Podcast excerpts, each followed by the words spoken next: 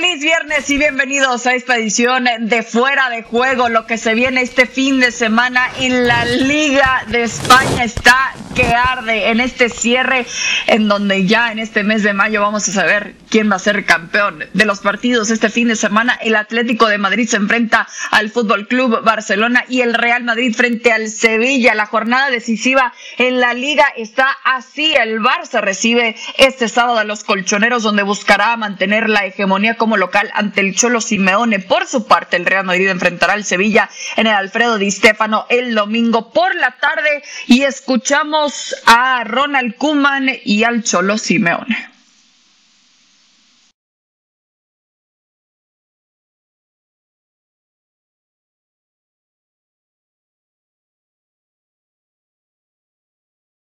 Quiere decir que es un partido de los últimos cuatro. Entiendo que es un partido o la jornada entre nosotros y el Madrid-Sevilla puede dar un paso a un equipo importante y hay que ser fiel a tú mismo. Y yo creo que sobre todo para ellos, pero también para nosotros. Entonces, no cambiamos, no cambiamos y esperamos un equipo que, seguramente cuando no tiene balón va a estar muy juntos, intentar que no hay mucho espacio de jugar dentro de las líneas, entonces hay que estar con balón muy bien para los momentos que hay, aprovechar. Estoy convencido si ganamos los cuatro nos quedan, vamos a ser campeón.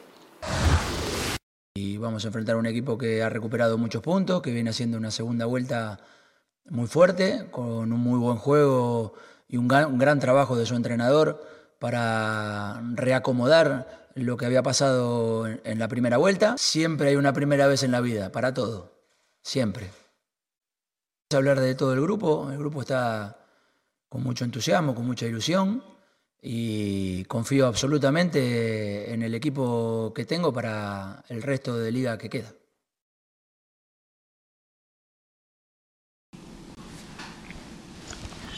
¿Sabía usted que Diego Simeone nunca ha vencido al Barcelona en el Camp Nou? El estratega argentino tiene marca de seis empates y siete derrotas visitando al Barcelona, además de recibir gol en 12 de los 13 encuentros jugados. Le doy la bienvenida a Fernando Palomo, Manu Martín y Barack Feber. Señores, bienvenidos. Manu, a ver, arranco contigo. Dice Diego Simeone que siempre hay una primera vez para todo. Será la primera vez que le gana al Barça. ¿Qué tal? ¿Cómo estáis? Eh, o sea, no le podemos quitar nada al Cholo Simeone, dice la verdad. Siempre hay una primera vez para todo y podría ser en el día de mañana. O no, pero eh, yo mantengo también lo que decía Ronald Kuman, que no depende tanto de esta jornada a la que le estamos dando toda la importancia, porque te puede aparecer un Granada en el camino, sea del Real Madrid, del Atleti o del Barcelona, y romperte todas las expectativas o todos los números que has hecho de cara al final de temporada. Con lo cual, Creo que es un partido realmente interesante donde el Cholo Simeone va a buscar la victoria, pero que a nadie se le olvide. El Cholo Simeone conquistó su única liga en el Camp Nou, sin ganar, pero consiguió la única liga en el Camp Nou. Con lo cual, yo espero un poco eso, ¿no? Que los dos equipos hagan lo que saben hacer y de ahí veremos qué es lo que sale, ¿no? Pero como también decía Ronald Kuman, el partido va a ser de controlar el balón el Barcelona y esperar el Atlético de Madrid. Y en esas, el Atlético de Madrid tiene más que ganar que perder. ¿Cómo debe administrar la mentalidad entonces, pensando no solo eh, Barak en el partido que se viene mañana, sino en estos cuatro que le restan a los dos equipos? Saludos a todos. No, tiene que pensar en, mañana y, luego ya verá, ¿no? Y, además el primer tiempo primero y el segundo tiempo después y, minuto a minuto del encuentro porque no está para mucho más eh, el Barcelona. Y si está claro, eh, porque vamos, el Barcelona lo ha vivido en carne propia, lo que dice Manu, que ganar no significa necesariamente llevarte la liga, perder sí que significa decir adiós, ¿no? Porque ya perdió demasiado, porque ya tuvo ese tren que contra el Granada dejó ir y porque una hipotética derrota contra Atlético de Madrid, si bien le mantendría, ¿no? Con alguna posibilidad de combinación de resultados de cara a las últimas jornadas, porque seguro se van a perder más puntos, es decir, no estamos ante una liga como en otros años donde veamos candidaturas sólidas, al contrario, lo normal es que los tres equipos dejen puntos en el camino. Y digo tres porque el Sevilla creo que se autodescarta tras el partido contra el Athletic Club. Pero el Barcelona sí tendrá que, ganar este partido, sobre todo para anímicamente dar un golpe que me parece que al contrario, ¿no? E, e, el partido contra Granada lo que hizo fue levantar a un Atlético de Madrid cuya moral habría venido muy, muy abajo, porque aún si el Barcelona hubiese ganado ese partido como esperaba la mayoría, el Atlético de Madrid seguiría teniendo ahora mismo la posibilidad de salir campeón en sus manos, venciendo al Barcelona y venciendo en los siguientes partidos. Pero el detalle de mantener la punta a toda costa y más allá del horroroso segundo tiempo que hace el Atlético de Madrid en contra del Elche, si el Atlético de Madrid se parece más a lo que fue en el primer tiempo contra ese mismo rival, debería, debería de ganar el título y por ende no necesariamente ganar en el Camp Nou, pero un empate yo creo que le vendría bastante bien. ¿Cómo debe entonces modificar con lo que no le vimos contra el Elche, el Atlético de Madrid, que sabemos que ese poste también salva a los colchoneros de un empate y en este momento todavía eh, como punta Fer? ¿Qué debe modificar pensando en ese último encuentro ahora contra el Barça? Qué gusto saludarles. Bueno, primero no retroceder como si líder de la liga fuera y, lo que le conviene es empatar en el Camp Nou porque sabe que eso le, permite mantener la distancia y retroceder habló acercarse mucho más a Obla que jugar cerca de Ter Stegen y eso pasó contra el Elche como ha pasado tantas veces, sobre todo en la segunda vuelta de esta temporada cuando el Atlético se pone en ventaja, tiene el marcador o un marcador a su favor, es un equipo que empieza a dar pasos hacia atrás y que se empieza a encerrar en su área, que empieza a invitar al rival a que le ataque y muchas veces este rival sin generar, sin hacer mucho previo a, ese momento empieza a encontrarse con ocasiones. Se ha dado en repetidos partidos del Atlético de Madrid en esta campaña. Eh, lo que yo esperaría es, es un, un, cambio en el grado de atrevimiento que tenga el Atlético eh, desde la primera disposición que tenga el partido, jugar en el campo del Barcelona, si bien no para disputarle la pelota, pero sí para presionarle, para tratar de sacarle el balón, para que en la recuperación el Atlético esté más cerca del área del Barça y que esa recuperación no llegue cerca de su propio campo, porque tampoco creamos que el Atlético es un equipo que, que te pueda con Luis Suárez descolgar contras rápidas, con Suárez en el control de la pelota, si es que llega a tenerlo en algún momento y no pasa por Llorente el contragolpe, se equiparan muchas de las deficiencias que también en el fondo atléticamente tiene el, Barcelona. Sí. Sí, y justo con eso, Manu, ¿cómo puede aprovechar el Atlético de Madrid, modificar esto que dice Fer para aprovechar la situación un poco vulnerable que vemos por parte del Barça?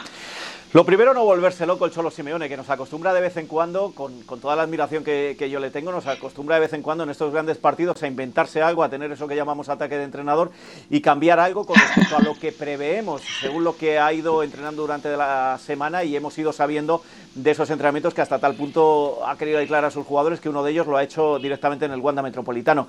Esa es la primera, eh, ser eh, fiel a su estilo, ser fiel a este Atlético de Madrid. Y por otro lado, yo creo que la baza de jugar con Llorente eh, acompañando arriba, aunque un poquito más retrasado, de Luis Suárez le puede dar ese punch, esa velocidad que seguramente, como decía Fernando, el uruguayo ahora mismo no tiene, pero va a tener esa motivación extra de jugar en el Camp Nou ya que no pudo jugar el partido de ida, recordemos por, por COVID en el caso de Luis Suárez. Y luego en el centro del campo, esa variación que ha metido últimamente de, meter a, sacar a Herrera, meter a, a y a y a, Coque eh, de pareja en el centro del campo con esos dos carrileros abiertos, uno de ellos Carrasco, yo creo que por ahí le puede dar esa velocidad que va a necesitar a la hora de romper las líneas también del Barcelona tras la presión que, como decía Fernando, lo que tiene que hacer es arrinconarle todo lo que pueda y luego encontrar el espacio en una defensa de tres que no creo que varíe Kuman y que por ahí es donde tiene el punto débil este Fútbol Club Barcelona. No hay dudas en los equipos, al final... Eh no creo que Joao Félix sea titular para el partido de hoy, ninguno lo hemos mencionado, incluso hasta ahora nada más. Después Felipe seguramente dejará, no sé, no, no hay pelea cuando tenga que pelearla con Jiménez y el uruguayo estaba a jugar Jiménez. Y hoy, hoy, ha, probado con Jiménez en el entrenamiento.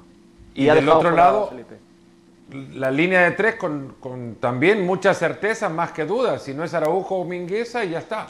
Bueno, eh, eso uno que causa dudas y otro que causa el doble, ¿no? Es el problema que tiene el Barcelona en la retaguardia, ¿no? Tiene que escoger a los tres que sean menos endebles, pero hasta ahí le alcanza, no, no, hay, un líder, no, hay un tipo que te dé seguridad. Pero eso no, lo puede resolver ya, a ver, la No, por supuesto que no, es la realidad, tal cual.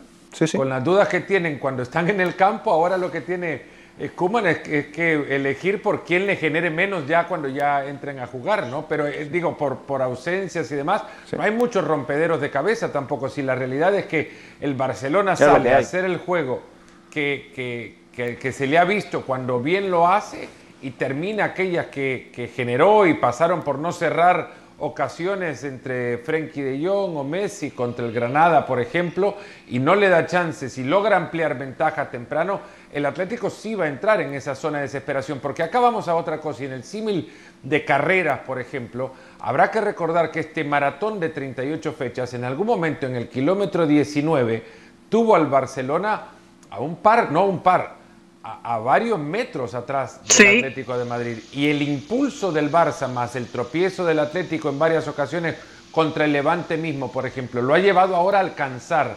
¿Y qué pasa cuando uno, háganse ustedes en la calle, imagínense, Mano ha corrido maratones, Bará corre un montón, se montan metas en el camino y lo que quieren es llegar a esa meta. Y en el camino de esa meta hay un pequeño deslizón y no la alcanzan. Ya no importa si la carrera dura 10, 20 o 40 kilómetros. Si no alcanzaron esa meta, se desinflaron, se desplomaron. 100% y Manu sabe eh, también, los que hemos eh, corrido maratones. Le doy, la razón, le doy, la razón, a Fernando y también en el mundo hípico se dice eso, ¿no? que caballo que viene de atrás es caballo ganador. Pero eh, me vais a permitir que las sensaciones que ha transmitido esta semana el Atlético de Madrid cuando te has acercado a ellos son de recuperación. Eh, yo veo al Barcelona eh, que sí, que, ha venido de atrás adelante, que viene con ese impulso, pero viene tocado, eh, viene cansado. Y en el Atlético de Madrid ese cansancio parece que fue un cansancio pasado, que han tenido un momento de recuperación, mientras el Barcelona solo podía correr, solo podía correr y no podía respirar, sino sprintar. Y el Atlético de Madrid en ese cansancio le ha permitido pues no sé si un par de semanas asentarse, relajarse y mirar hacia el frente. La victoria frente al Elche les dio mucha moral, también la derrota del, del, Barcelona frente al Granada. Del Barça, sí. Y creo que está más. Mal la derrota del Barcelona contra el Granada. En cuanto al que viene de atrás, viene con ese impulso, está mucho más parejo de lo que pudiéramos pensar hace dos semanas cuando veíamos al Barcelona acercarse y al Atlético de Madrid perder esos 11 puntos de ventaja. Pero no, bueno que no tengo dudas de, de quién llega mejor de los dos. Pero no olvidemos que no la muestran, o por lo menos no la mostraron en el segundo tiempo contra el Elche. Es más, porque se echaron a mí me dejaron este ver en ese momento es. Pero Fernando, a ver que termino. Lo que lo que me dejaron ver en ese momento es un equipo que piensa muchísimo más en el temor a perder que en la gloria de ir a ganar.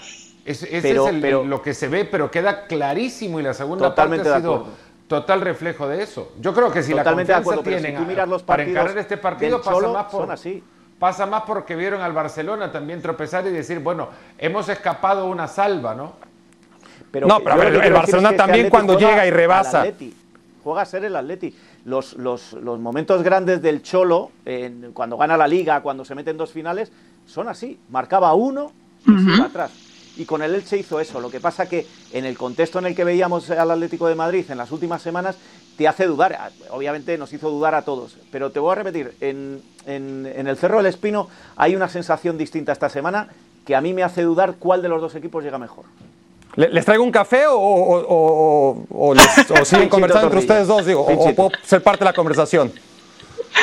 A ver, Barack, algo rápido para cerrar ya para hablar del Real Madrid. hablemos del Real Madrid. Hablemos del Real Madrid entonces, Barak. A ver, me quedo contigo. Real Madrid contra Sevilla. Hablando de quizás algunas dudas anímicamente, hablando especialmente el Sevilla que cae contra el Athletic Club y por supuesto la eliminación del Real Madrid en la UEFA Champions League. En este sentido, ¿quién llega más golpeado mentalmente a este partido? Los dos llegan obviamente con, golpes muy duros. Lo que pasa es que el Madrid sabe que puede salvar la temporada. Sabe además que por ahí de que si las piernas le aguantan, que, ese es el gran problema, es decir, anímicamente del golpe yo creo que se va a recuperar porque sabe que está prácticamente en sus manos, necesitan un margen de error mínimo por parte del Atlético de Madrid para que la temporada se rescate. Y ese Real Madrid y, va a saber que, esta derrota en la Champions, ni modo, eh, era de esperar después de todo me parece que más allá de todos los problemas que, tendrá y seguirá teniendo este Real Madrid, eh, nos ha demostrado que es un equipo que cuando no hay margen de error normalmente responde. El Sevilla Sevilla dejó ir un tren único en su historia, ¿no? Eh, un tren que quién sabe cuándo va a volver, que ha tenido muy pocas oportunidades a lo largo de, su centenaria historia de ganar una liga, que esta vez por lo menos, no decimos que, que el ganarle al Athletic Club le iba a dar la liga, pero sí que lo pondría ahora en la antesala de dar un golpe como no ha dado en 60 años y lo dejó ir. Yo creo que, el Sevilla, además de que tiene menos capacidades futbolísticas, porque por más que quiera, por más que se pueda levantar de ese golpe, eh, no tiene los recursos que sí tiene Real Madrid, por más que tenga futbolistas quizás mejor entonados, es el Sevilla y tiene una nómina como el Sevilla y yo estoy casi seguro que no le va a hacer daño al Real Madrid. Ok, sí, y es, y es interesante porque el Real Madrid, bien lo dices, si alguien sabe estar contra las cuerdas y salir de ahí, eh, es el equipo merengue. en ese sentido, eh, exacto, exacto, pero de intentar recuperarse también eh, después de lo que sucedió, quizás Zinedine Zidane tiene la capacidad de hacerlo, Manu, por lo que le hemos visto a este equipo de, del Madrid, ¿no? Últimamente y en los momentos complicados, lo dijo el mismo Sergio Ramos, que están golpeados, pero hundidos nunca. Eh, ¿cómo, ¿Cómo ves a este equipo merengue llegando a esta instancia? ¿En qué momento le llega este partido contra el Sevilla? Si nos ponemos en el martes por la noche, pensábamos todos lo mismo. Este Real Madrid es capaz de levantar cualquier cosa. Cuando está apretado es capaz de ganar y llega con un empate a, a Stanford Bridge. Y vimos lo que había. ¿Qué es lo que había? Un equipo eh, agotado, eh, fundido, lo, voy a decirlo más claro, viejo, y que no le da frente a un equipo que, aunque no tenga más calidad en sus jugadores, sí tiene más potencia, eh, está mejor ordenado, está mejor preparado, está más trabajado, pero simplemente porque llega mejor. El Sevilla sí se puede decir que se dio un golpe, pero eh, seamos, eh, seamos objetivos. El Sevilla era el cuarto y tenían que fallar muchos, no fallar él, pero tenían que fallar otros. Con lo cual el golpe tampoco es tan grande. Y luego hay un, un factor más. Este Sevilla, si tiene un enemigo después del Betis en la Liga Española, históricamente se llama Real Madrid y salir a Valdebebas sabiendo que una victoria, primero, le quita la liga al Real Madrid o las posibilidades de liga al Real Madrid. Segundo, se podría volver a enganchar porque podrían fallar los otros. Y tercero, em, acabar por delante del Real Madrid o acabar segundo o acabar tercero es dinero para este equipo. Con lo cual, yo no creo, como dice Barak, que el Sevilla no le pueda hacer daño al Real Madrid. Más bien al contrario, si ves el entrenamiento de hoy, si oyes los comentarios de los jugadores y de los empleados de Valdebebas hoy, te dicen que el equipo está, además de cansado, anímicamente muy, muy tocado. Con lo cual, ahí sí, igual que en el otro partido, digo que no sé quién llega mejor, yo le doy todo mi voto de confianza al Sevilla para el partido del domingo, entendiendo que este Real Madrid es capaz de cuando está contra las cuerdas, levantarse en el 89, en el 93 llega Ramos y marcar de cabeza y parece que no ha pasado nada, pero cuidado con este Sevilla, ¿eh? que no le demos por muerto aun sabiendo que la liga la tiene dificilísima, que eso estoy totalmente de acuerdo. Pero no le demos por muerto, porque ir a Valdebebas este Sevilla, en el estado en el que llega y en el que llega el Real Madrid, están las cosas más a favor de Lopetegui que de Zidane. Fer, ¿estás de acuerdo? Sí, a ver, eso es una opción, ¿no? Es una posibilidad. Que, el Sevilla haga lo que, lo que dice Mano es una posibilidad. Yo quiero llevarlo a otro tema. Es un partido mucho más mucho más grande para Zidane que para el Real Madrid, porque acá Zidane va a tener que eh, reiterar o confirmar las decisiones que tomó el miércoles en Londres o eh, contradecirse y quedar mal en ambas, porque la primera ya lo dejó en evidencia, la segunda eh, estamos por verlo, nada más esperar el 11 que pueda parar en el partido del domingo. Eso o fortalecerse para, eh, como técnico para el futuro, de cara al futuro de este club. ¿Y a qué vamos con eso? En dejar, empezar a dejar en un partido como el que tiene que enfrentar el domingo, peleándose la liga, empezar a dejar vacas sagradas afuera, que son las que le dieron todo lo que le dieron. Sí, cuando le dieron los jugadores los títulos a Zidane, ahora es el turno de Zidane de darle el título al club. ¿Y qué pasa? Que tiene que tomar decisiones que van en contra de lo que él mismo ha, ha definido o ha decidido recientemente Cross, Modric y Casemiro, ya Casemiro, bueno, lo dejó en evidencia el, miércoles sacándolo antes del final del partido. Cross y Modric no juegan juntos en liga en los últimos cuatro compromisos, solo lo habían hecho en Champions. Y al primero, a Cross, se le ve eh, reventado, así te dice el club. Cross está reventado y además se le ve agobiado con la cantidad de partidos. Eh, oportunidad que tiene de tener un micrófono enfrente y oportunidad que tiene para cuestionar los calendarios. Eh, entonces, poner a los tres es jugarse de nuevo con la vaca sagrada, reiterar las decisiones que tomó el miércoles. Poner Entonces, ¿qué cambios puede poner? ¿Qué es que bueno, esos cambios los tendría que haber hecho mucho tiempo atrás y no llegar ahora pensando que estos jugadores con 35, 33 y 31 años te podían sacar adelante con la calidad que tienen, sí, a uno, dos o tres partidos, pero 38 es otra historia. Pero, pero ¿sabéis qué? Que cuando se decía eso, como ganaba, parecía que estabas en contra de Zidane, en contra de ver la realidad. Y la realidad es que estaba exprimiendo a un equipo que cuando llegara al partido decisivo no iba a estar. Y eso es lo que se demostró en Stanford Bridge. Y por eso decía que esta mañana en Valdebebas se tenía esa sensación de estar eh, es muy fuerte, pero estar acabados. Es decir, que no, que, no, que no da para más. Lo que decía Fernando es real. Todo el mundo te reconoce que Cross no está. La semana pasada, y, recuerdo que, que, tanto Fernando como yo lo dijimos, poner a Ramos era un suicidio. ¿Y qué pasó en Stanford Bridge? Pues que fue un suicidio. Es decir, si vas tocando distintas y no hemos hablado ya no solo vacas sagradas, es que hay jugadores que no son vacas sagradas que no están. Con lo cual, eh, ¿qué, esperar de este Real Madrid? Pues claro, si lo voy a decir muy claro, si el otro día en, en Stanford Bridge acierta a Benzema, muchos dirían que Zidane es un genio. Pero como perdió, ahora Zidane es malo. No, no. Zidane es tan bueno o tan malo como lo que venía haciendo. Lo que pasa es que cuando le criticábamos ganaba, los malos éramos los que criticábamos lo que al final, con el tiempo y a final de temporada, se ha demostrado. Estaba exprimiendo una plantilla que seguramente no sea culpa suya, o sí, porque esto lo podemos discutir, pero era una plantilla que no llegaba ¿Hay tiempo, para llegar donde ¿Hay tiempo para hablar de Hazard? Por ejemplo, es otra decisión que tiene que tomar. Si Hazard era tan eh, bueno para jugar en Londres, tiene que ser tan bueno para jugar contra el Sevilla, ¿no? No, pero si ya eh, demostró que no está, que no está, que, o sea, ¿por qué lo vas a? Por eso no, mismo, no, hay, tampoco, no hay posibilidad de decir. de, lo puso sin duda y lo puso. Bueno, lo probó. Era, era, un partido, en un escenario, para probar, un escenario. Para probar, para probar, si, para probar tuvo dos o tres partidos de liga ante Barack. No, no, bueno, tomó esa decisión que no vamos a aplaudir, obviamente, visto lo, lo que aconteció, pero, pero, está claro que decidió en el partido a matar o morir, salir a eso, y, claro que murió, ¿no? Y, ni siquiera se acercó a, matar, pero entendió que era el momento de, de azar, fue una mala lectura, a todas luces, pero no quiere decir entonces que como ya se equivocó, se va a equivocar dos veces. Bueno, lo podrá hacer otra vez el domingo, que, que esa es una de las decisiones que tiene enfrente Zidane pues yo creo que, yo que no. Otra decisión que no creo que, la vaya a tomar es poner a, Ramos, ¿eh? poner a Vinicius por la derecha, por ejemplo, que ya ese no creo que la vaya a tomar.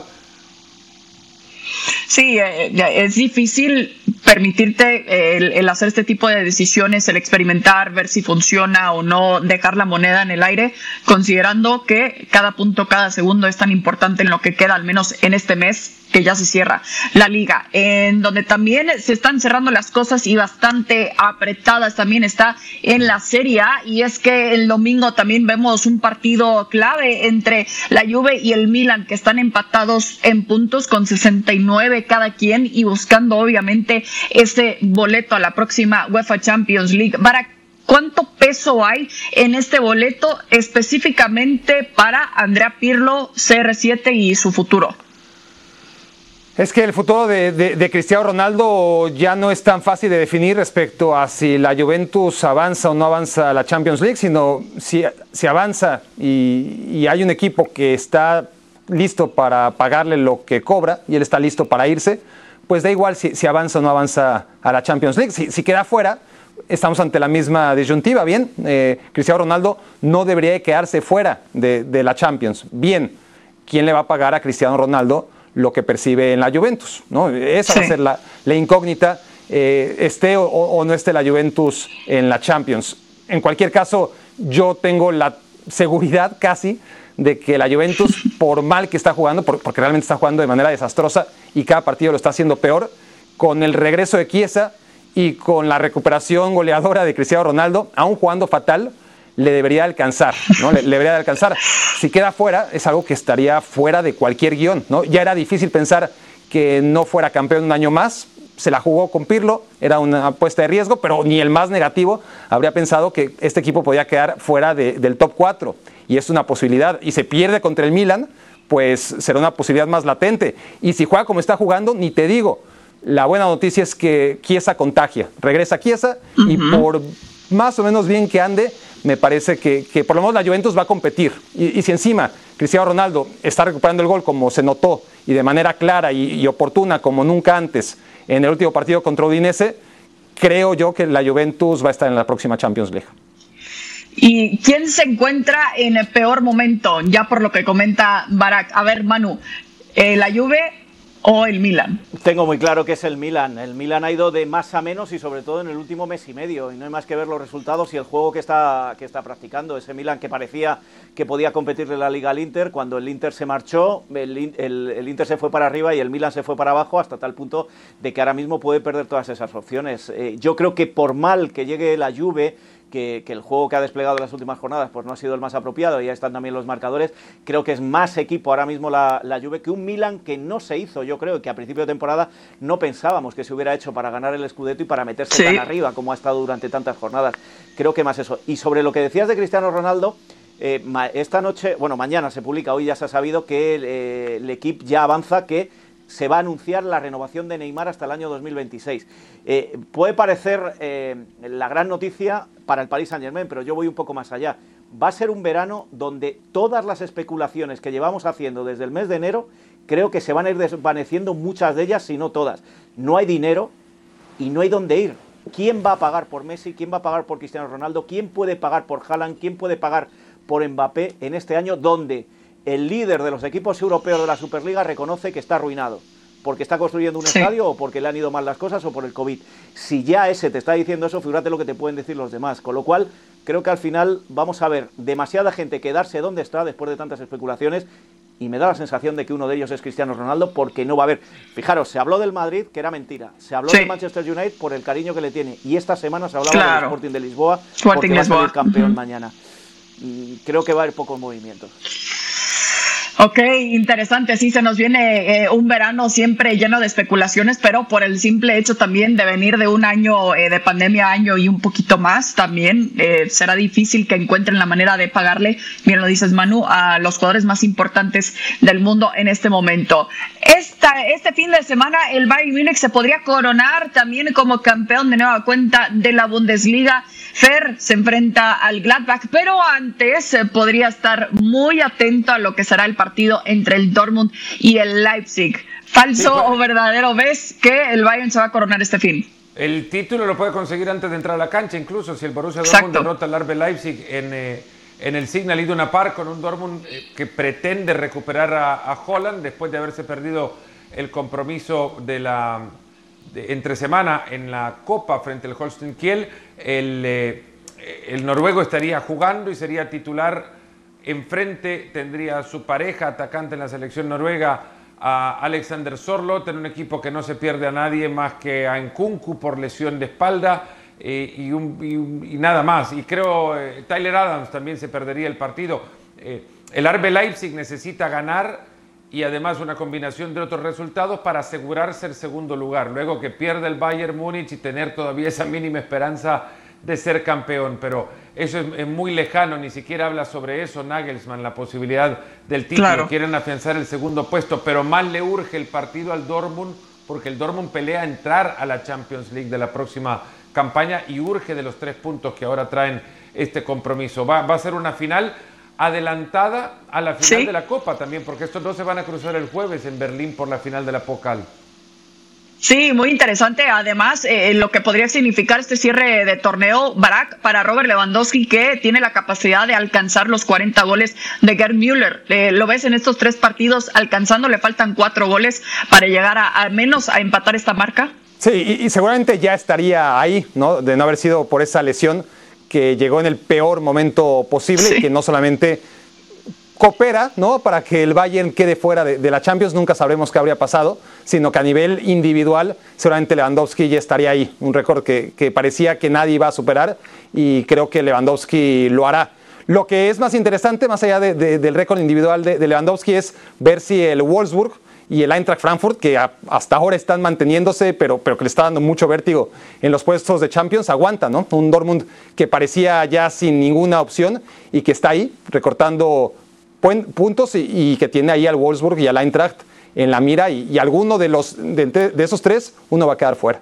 A mí me intriga una cosa, si Nagelsmann primará irse con un título en el Leipzig, el de Copa, y dar descanso a jugadores en este partido donde la Bundesliga la tiene prácticamente perdida, y lo mismo el Dortmund, eh, todavía tendrá recorrido, como decía Barak, por los que vienen detrás, ¿qué apostarán los técnicos? ¿Por ganar un título el jueves o por asegurarse algo que es todavía un poco de humo el sábado? Ahí puede estar una de las claves. Decisiones complicadas este fin de semana y lo veremos la próxima semana en la Bundesliga en ESPN Plus. Señores, muchísimas gracias.